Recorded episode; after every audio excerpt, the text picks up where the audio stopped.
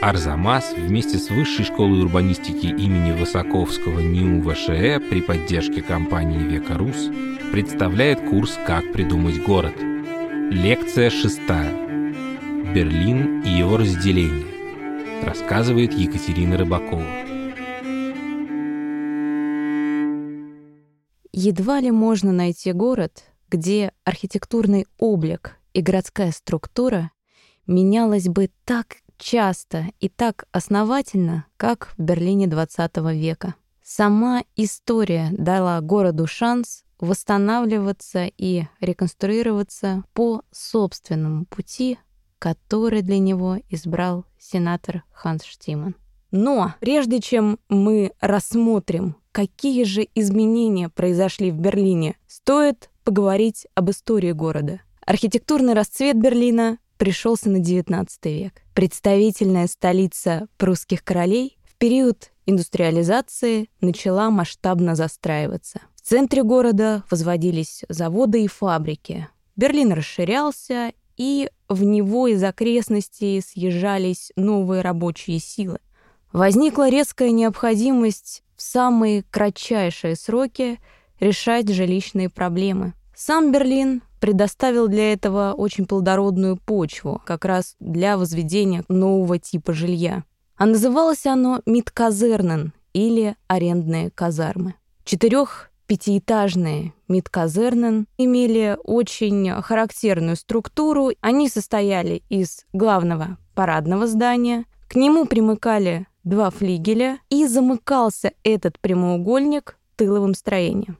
Конечно, это было жилье для бедных. Поэтому, чтобы искусственно создать ценность сооружения, архитекторы наделяли главный фасад классическими декоративными элементами, например, скульптурами. На первых этажах размещались торговые лавки, мануфактуры, а также квартиры увеличенной площади с удобными планировками, с огромными окнами, и в этих квартирах жили богатые владельцы заводов. Этажами выше селились рабочие. Их комнаты обладали уже куда меньшей площадью. За богатыми и представительными фасадами бедные жители сталкивались с проблемами гигиены, с антисанитарией, с отсутствием света и высокой смертностью. К началу XX века весь центр Берлина был заполнен каменными кварталами. Эти кварталы состояли из казарм, которые находились внутри замкнутого контура прямоугольного участка, и, соответственно, в них образовывалось несколько внутренних дворов. И такая планировка просуществовала в городе вплоть до окончания Второй мировой войны. После войны Плотная городская структура, образованная каменными прямоугольными казармами, была практически полностью уничтожена, а то, что от нее осталось, планомерно вычищено при разборе города от завалов под новую застройку. Интересно, что расчисткой Берлина занимались в основном женщины, которых называли трюмерфрау, что в переводе с немецкого означает «женщина на руинах». На их хрупкие плечи легли непосильные задачи. Кто-то разрушал стены уцелевших зданий, закладывая в них взрывчатку. Кто-то вручную разбирал кирпичи и вытаскивал балки. Произошел полный отрыв города от своей истории, ведь старого Берлина практически не осталось. Все уничтожила война. А это значит, что началось совершенно новое строительство — и ведущим направлением городского развития становится модернизм. Многие берлинцы до сих пор с ужасом вспоминают страшные события 13 августа 1961 года. Строительство Берлинской стены оставило огромный шрам в сердце каждого. Жители проснулись от того, что их окна заколачивают, а у домов стоят вооруженные посты. С этого момента жизнь в городе изменилась на долгие десятилетия. Разделился не только город, разрушились судьбы людей, прервались их связи. Берлин, как единый организм, прекратил свое существование. Лучше всего это, конечно, прослеживалось на карте метрополитена, где и произошел разрыв четырех линий. Появились так называемые станции-призраки. Поезда их проезжали транзитом. Были созданы контрольно-пропускные пункты, где люди прощались. Самый известный из них — это вокзал на улице Фридрихштрассе. Он до сих пор именуется Дворцом слез. Территории вдоль стены стали зоной отчуждения. Появились и шпионы, всем известные в ГДР Штази, которая день и ночь прослушивала своих жителей. И до сих пор любой житель бывшего Восточного Берлина может запросить архив, хранящийся в музее, чтобы прочитать досье на свою семью. Но чтобы ответить на вопрос разногласия двух Берлинов, стоит э, проанализировать обе части города по трем направлениям. Это градостроительство, архитектура и жилье. После разделения Восточному Берлину повезло больше. Ему достался почти весь исторический центр. В 1949 году образовалась Республика ГДР, и все правительственные меры были направлены на поиски плана по реконструкции. Из Советского Союза в Берлин даже выслали делегацию архитекторов для консультации по вопросам градостроительства. Причем во главе делегации был главный на тот момент архитектор Москвы Сергей Егорович Чернышов. В итоге решили начинать строить с магистрали, которую в честь Сталина назвали Шталин-аллея. А после его смерти аллею уже переименовали в честь Маркса Карл Маркс-аллея. Ее строительство осуществлялось в два этапа. Каждому этапу характерен свой участок. Первый этап — это 90-метровая магистраль. По обе стороны от нее были жилые дома в лучших традициях классической ордерной архитектуры — ну, можно привести аналогию со строительством, например, сталинских домов для элиты на парадных магистралей в Москве. А второй этап строительства — это уже период модернизма. На этом участке магистраль стала еще шире, уже 125 метров, а по обе стороны от нее знакомые нам всем панельные дома-коробки. Как уже было сказано, Восточный Берлин забрал себе весь старый центр, и с этого момента началось его полное перекраивание под центр социалистического государства. Устраивались большие лесопарковые территории с включением в них панельной застройки, развивали новые дорожные сети, причем без привязки к исторической планировке, и устраивали площади для демонстраций парадов. Маркс Энгельс Плац, например. Западному Берлину не досталось знаковых исторических сооружений. Но, несмотря на это, многие его районы не тронула война, и они сохранили квартальную застройку XIX века. Даже была проведена реконструкция районов, где сохранилась большая часть казарм. Однако, как и в ГДР, западно-берлинские градостроители взяли курс на строительство больших автомагистралей прямо через историческую планировку проходящих. При участии СССР реконструкция в Восточном Берлине началась с формирования знаковых архитектурных ансамблей вдоль новых широких улиц. Строились общественно-административные здания, различные гостиницы, библиотеки и кафе. И, конечно же, Дворец Республики. По тем временам он был самым большим в Европе торговым центром и его построили на месте уничтоженного Королевского дворца. Главной площадью ГДР стал Александр-Плац.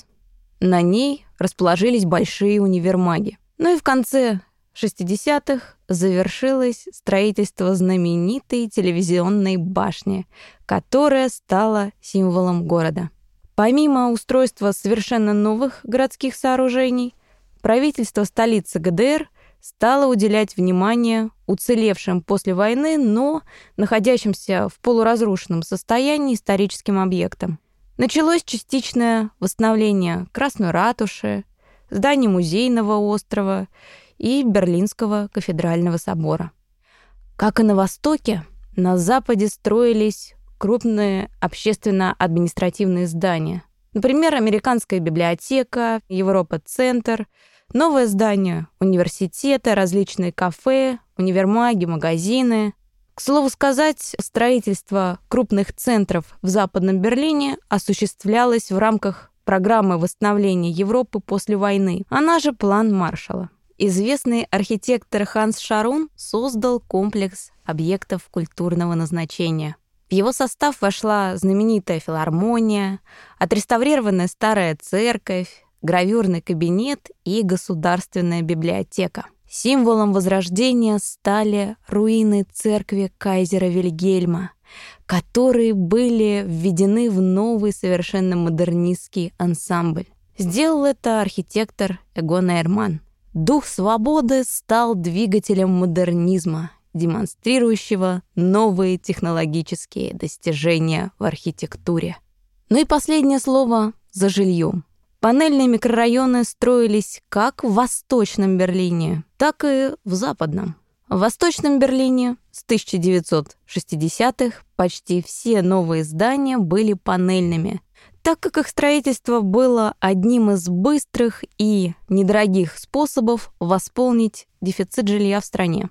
Каждый район был рассчитан на 50 тысяч жителей. Панельное строительство было серийным и было типовым. Дома строились как в центральных районах, так и на окраинах города. Интересно, что в Восточном Берлине массивное строительство жилья началось позже, чем в Москве и на Западе. Хотя именно ГДР ассоциируется у нас с этим панельным наследием. Западные микрорайоны находились вдали от центра и вдали от основных предприятий, в отличие, например, от Восточного Берлина, где дома располагались рядом с рабочими местами. Разработкой одного из районов занимался сам Вальтер Гропиус, известный основатель Баухауза. Он разработал концепцию развития панельного микрорайона, которая была основана на идеях города сада Бруно Таута, но из-за возведения стены все полностью переменилось. Увеличилась этажность, а вместо 14 тысяч квартир было построено практически 19 тысяч. Район и по сей день носит имя своего основателя. Называется он Гропиус-штат. Подведем итоги. После войны во всем Берлине осуществлялся снос уцелевших и полуразрушенных зданий. Это оторвало город от истории. Нарушенная войной планировка диктовала условия для организации автодорог и архитектурных ансамблей. Восточному Берлину достался старый центр, но он был практически полностью разрушен, что дало возможность архитекторам творить свою собственную новую историю. А западному Берлину достопримечательностей не досталось. А отсутствие старых памятников архитектуры задавало развитие города как офисно-делового центра. И на западе, и на востоке построили огромное количество панельных микрорайонов. Разница лишь в их расположении, комфортности и развитости инфраструктуры. В обеих частях города главенствующим стилем стал модернизм. Новое архитектурное потрясение случилось в Западном Берлине, и случилось оно в конце 70-х, начале 80-х годов. Произошло оно уже в сознании самих архитекторов. Они стали задумываться о ценности истории, которая была утеряна сначала при военных разрушениях, а позднее в период модернизма. Такой перелом был связан с общемировой тенденцией началом эпохи постмодернизма. В 1987 году архитектор и теоретик, звали его Йозеф Пауль Кляйхус, вместе со своим товарищем Хартом Вальтером Хэмером организовал масштабное градостроительное мероприятие — Международную строительную выставку. Суть выставки заключалась в полной перестройке города — и в восстановлении сооружений в своих исторических довоенных границах. То есть предполагалось снова воссоздать квартальную застройку, те самые казармы, но уже с улучшенной планировкой и новым внешним обликом. Выставка стала ключевым этапом в истории современного Берлина. потому что она продемонстрировала возможность использования исторического наследия для возрождения города. Свою концепцию восстановления города Кляйхус назвал «критическая реконструкция», что подразумевало не дословное повторение здания утерянного города, а его новая интерпретация современной эпохе. Как говорил сам господин Кляйхус, не стоит дословно воссоздавать утраченные здания, а нужно критически относиться как к реконструкции, так и к новому строительству. Конец 1980-х годов был очень волнительным. Берлинский архитектурный мир переживал особое, переходное состояние, редкое по своей содержательности и внутреннему настроению. Для Запада это было настроение весьма оптимистическое, а для Востока — тревожно-выжидательное. Независимость Берлинской республики постепенно сходила на нет. Все резко закончилось с падением в 1989 году Берлинской стены. Стена пала, а с ней разрушились и все границы. Удивительно, что, приезжая в Берлин сейчас, вряд ли удастся определить, в какой части города, восточной или в западной, вы находитесь. О существовании стены напоминают нам лишь сохранившиеся ее фрагменты, но и те задекорированные или расписанные совершенно до неузнаваемости. Заслуга в этом удивительного и влиятельного человека, который в начале 1990-х годов оказался в нужном месте и в нужное время – Речь пойдет о сенаторе и главном архитекторе и градостроителе Нового Берлина, господине Хансе Штимане. Большое количество строительных проектов 90-х быстро дали понять, что необходимо срочное принятие норм и правил, по которым будет развиваться город – Возглавлявший в то время Департамент строительства и охраны окружающей среды Ханс Штиман принял за основу концепцию критической реконструкции своего товарища Йозефа Пауля Кляйхуса, только немножко расширив ее и доработав. Под руководством Штимана на ближайшие 20 лет был разработан план развития Берлина. Он назывался «Планверк Инненштадт». Этот план включал в себя районное восстановление центра города, в котором уличная сеть, типология зданий и главные исторические достопримечательности возрождают утраченный старый Берлин. Ну а за основу реконструкции Штиман взял план Берлина 1930-х годов, образованный как раз МИД Казернен. Господин Штиман достаточно консервативный в своих архитектурных взглядах, избрал европейский путь развития Берлина. Его планы хорошо иллюстрируют концепция европейского города, которая подразумевает ориентирование всей городской инфраструктуры на пешеходов и на велосипедистов. В таком городе хорошо развита сеть общественного транспорта, рекреационные зоны и пешеходные дорожки. То есть все необходимые городские учреждения должны находиться в шаговой доступности от жилья, что влечет за собой отказ от автомобилей в пользу городского уже транспорта. Помимо принятого в качестве так сказать, подложки под новое строительство плана 30-х годов, Штиман разработал и утвердил важные градостроительные регламенты, чтобы упорядочить застройку в центральных районах города. Застройка зданий в квартале должна осуществляться по границе исторических строений.